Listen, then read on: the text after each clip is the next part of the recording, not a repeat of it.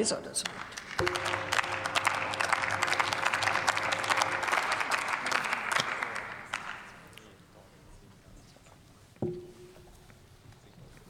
Sehr geehrte Frau Präsidentin, liebe Kolleginnen und Kollegen! Zu viel Zeit ist verschwendet worden bei der Digitalisierung unseres Landes. Das ist uns allen klar. Und mittlerweile auch, und das sage ich an der Stelle komplett ironiebefreit, sehr geehrter Herr Kollege Brandl, auch einem Teil der Unionsfraktion, wenn man zumindest Ihrem Antrag Glauben schenken mag. Denn dieser Antrag ist im Grunde ja nichts anderes als ein Eingeständnis Ihrer verfehlten Digitalpolitik in den letzten Jahren. Immerhin schreiben Sie selbst, dass es in Estland seit 2002 jedem Bürger möglich ist, eine digitale Identität zu haben. Es sei an der Stelle der Hinweis erlaubt, dass es seit 2002 immerhin 16 Jahre unionsgeführte Bundesregierung gab, liebe Kolleginnen und Kollegen. Stattdessen war diese Zeit geprägt von kleinteiligen Maßnahmen, vermeintlichen Erfolgsmeldungen und letztlich keine nachhaltigen äh, Konzepten. Sie kennen das, dieser Politikstil, der hat uns nicht weitergebracht, vielmehr er hat dazu geführt, dass andere Länder viel weiter sind im Digitalen. Und das zieht sich bis heute die Auswirkungen. Das haben wir schmerzlich jetzt an vielen Stellen auch festgestellt, beispielsweise bei der Evaluation der Corona-Pandemie, der Auszahlung des Heizkostenzuschusses, der Beantragung des Wohngeldes, um dann nur mal kurz ein paar Dinge anzureißen. Die Liste ist lang, alles wegen verfehlter Digitalpolitik in den unionsgeführten Jahren.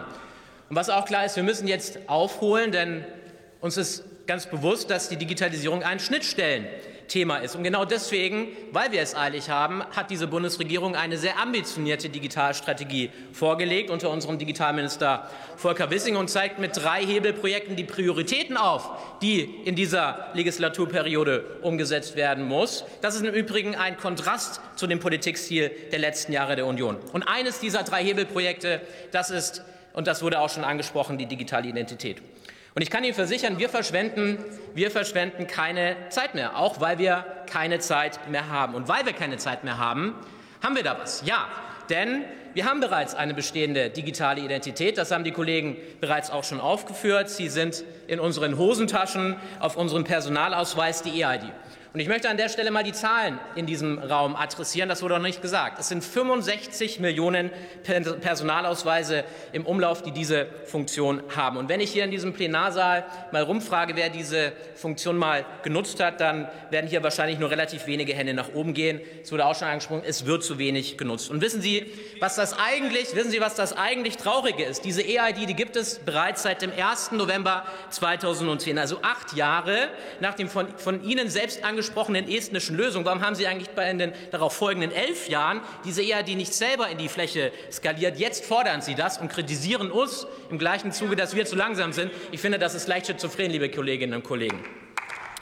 Wir gehen das auf jeden Fall jetzt an. Wir verbessern die Nutzbarkeit des Personalausweises für die Bürgerinnen und Bürger. Wir schaffen mehr Angebote zur Nutzung, denn nur für eine breite Akzeptanz brauchen wir ähm, mehr Einsatzfelder und das eben auch in der Wirtschaft. Und deswegen wird es mit der EID, mit dem Personalausweis zukünftig auch möglich sein, nicht nur sich vom Sofa aus umzumelden, sondern auch beispielsweise ein Konto eröffnen zu können. Und liebe Union, ich kann Ihnen versichern, wir werden dafür keine elf Jahre brauchen.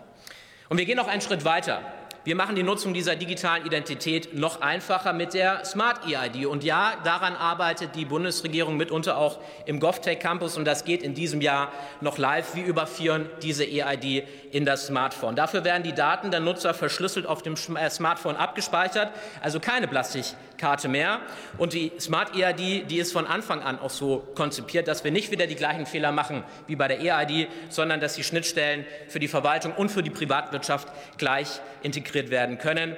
Ähm, denn auch hier gilt, die Smart EID braucht breite Akzeptanz, damit sie auch entsprechend genutzt wird. Und selbstverständlich, und darauf gehen Sie auch in Ihrem Antrag ein, sorgen wir für, dafür, dass die EID und die Smart EID in den europäischen Rechtsrahmen der EIDAS-Verordnung einfließen.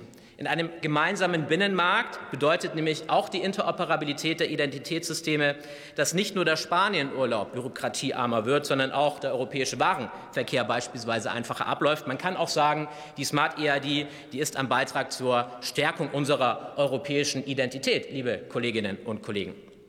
Und zum Schluss, es ist gut, dass heute so ein Antrag da ist.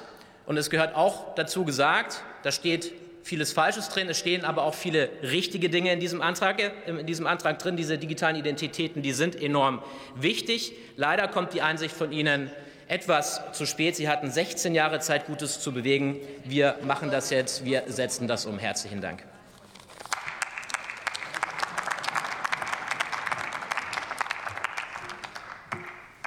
Das Wort hat der Kollege Oster für die CDU-CSU.